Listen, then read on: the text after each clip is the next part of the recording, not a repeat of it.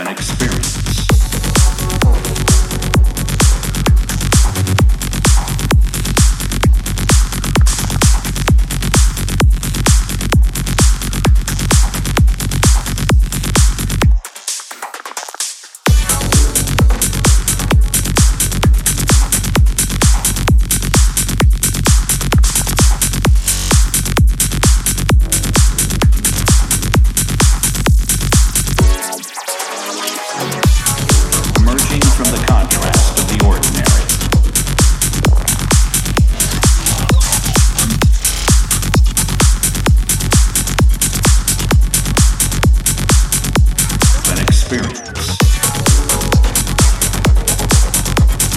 Piecing together incredible new evidence in the search of distant worlds.